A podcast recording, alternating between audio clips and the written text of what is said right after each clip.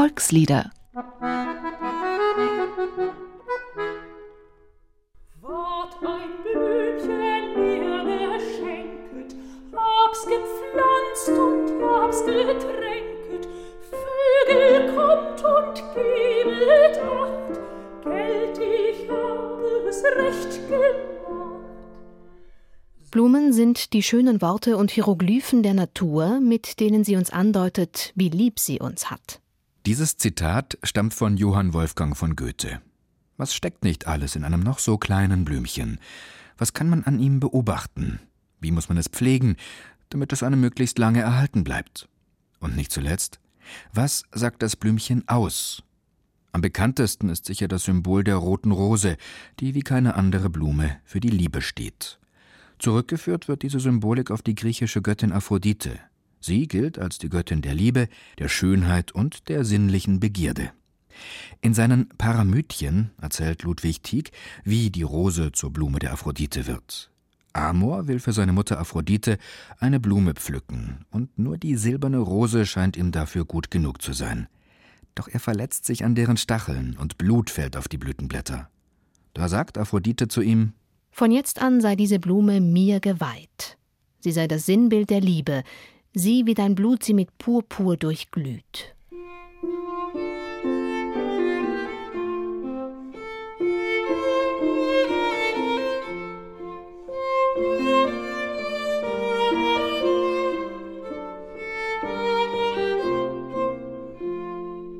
Alle Blumen rings um mich her sehe ich welken und sterben.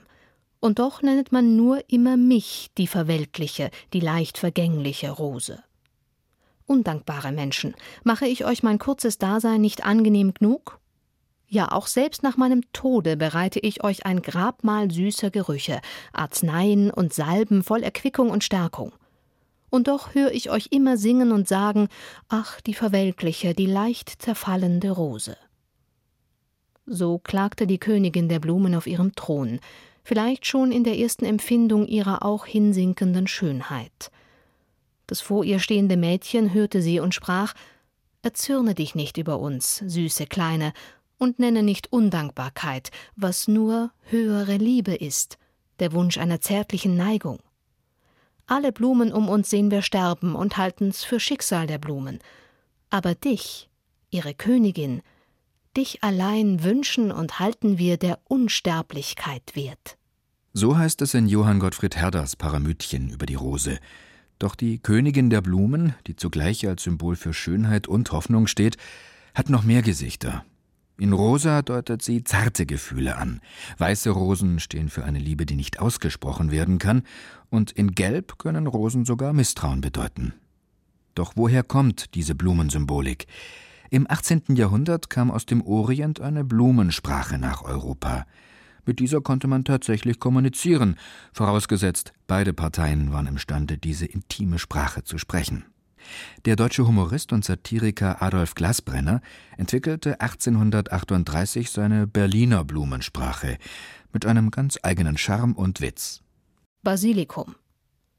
Du traust dir nicht ran zu mir, na höre, Karl, ich bitte dir, lass dein Herz in meinem schlüpfen, dass wir ein Verhältnis knüpfen. Schneeglöckchen. Es regt sich schon, Karline, ein bisschen was für mir, o dass die Sonne schiene tief in den Busen dir und weckte da die Triebe, bis langsam sie erblühen und einst als volle Liebe für deinen Friedrich glühen. Vergiss mein nicht. Wo du weilest, denk an mir, mein Porträt umschwebe dir. Manche Blumen haben ihre Symbolik ihrem Aussehen zu verdanken. Die hochgewachsenen, schlanken Lilien zum Beispiel haben immer etwas Erhabenes. Die Sonnenblume ist einerseits Symbol des Sommers, verkörpert Wärme und Fröhlichkeit, andererseits steht sie für Stolz. Selbsterklärend ist auch, dass stachelige Gewächse nicht unbedingt für übertriebene Zuneigung stehen. Doch die Bedeutungen von Blumen können sich ändern. Früher wäre es undenkbar gewesen, jemandem einen Kaktus zu schenken. Heute gilt der Kaktus als Zeichen für Individualität und Ausdauer. Ebenfalls die Gestalt gewandelt, was die Symbolik angeht, hat der Lavendel. In der Vergangenheit stand er für Misstrauen oder Unklarheit. Heute gilt der frische und angenehme Duft der Zweige als Bote der Zuversicht. Mit dem Duft der Blüten verbindet man Reinheit und Ausgeglichenheit.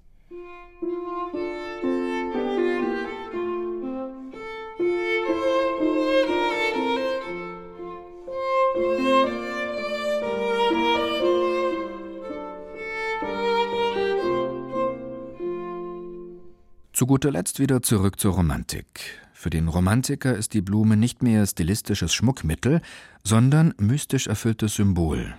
Nicht die reale Schönheit entzückt ihn, sondern das Geheimnis ihres Werdens, ihrer Entfaltung, so schreibt Jutta Hecker in ihrer Schrift über die Blumensymbolik der Romantik.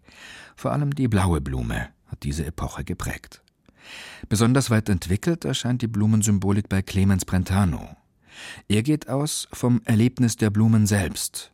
In seinem Roman Godwi schreibt er In jedem Kelche ertrinken einige Begriffe von mir, und ich fühle mich leichter als vorher und willenloser müde. An jedem Kelche musste ich ein Kind meiner Seele zurücklassen als ein Opfer des Todes. Als ich bei einer Blume niederblickte, dem traurigsten Gedanken nach, denn er hatte alle andere überlebt, so war mir, als sähe ich mich selbst im Kelch der Blume liegen. Eine andere Blume blickte nieder in mein zartes Grab, in das die kühle Tränen träufelte, und ich empfand Erinnerung über den Rand der Blume hinüber, wie Ahndung in mir weben. Ward ein Blümchen mir geschenket, hab's gepflanzt und hab's getränket, Vögel kommt und gebet Acht,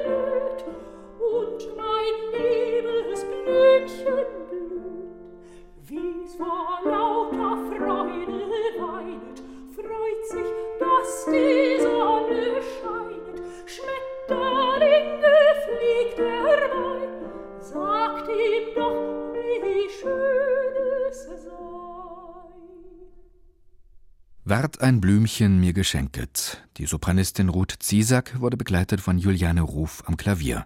Zuvor hörten Sie einen Beitrag von Nicole d'Entremont. Dieses Lied können Sie sich auch im Internet anhören und eine Woche lang sogar herunterladen unter www.swr2.de oder www.liederprojekt.org. Dort finden sich auch der Liedtext und die Noten und eine instrumentale Fassung zum Mitsingen.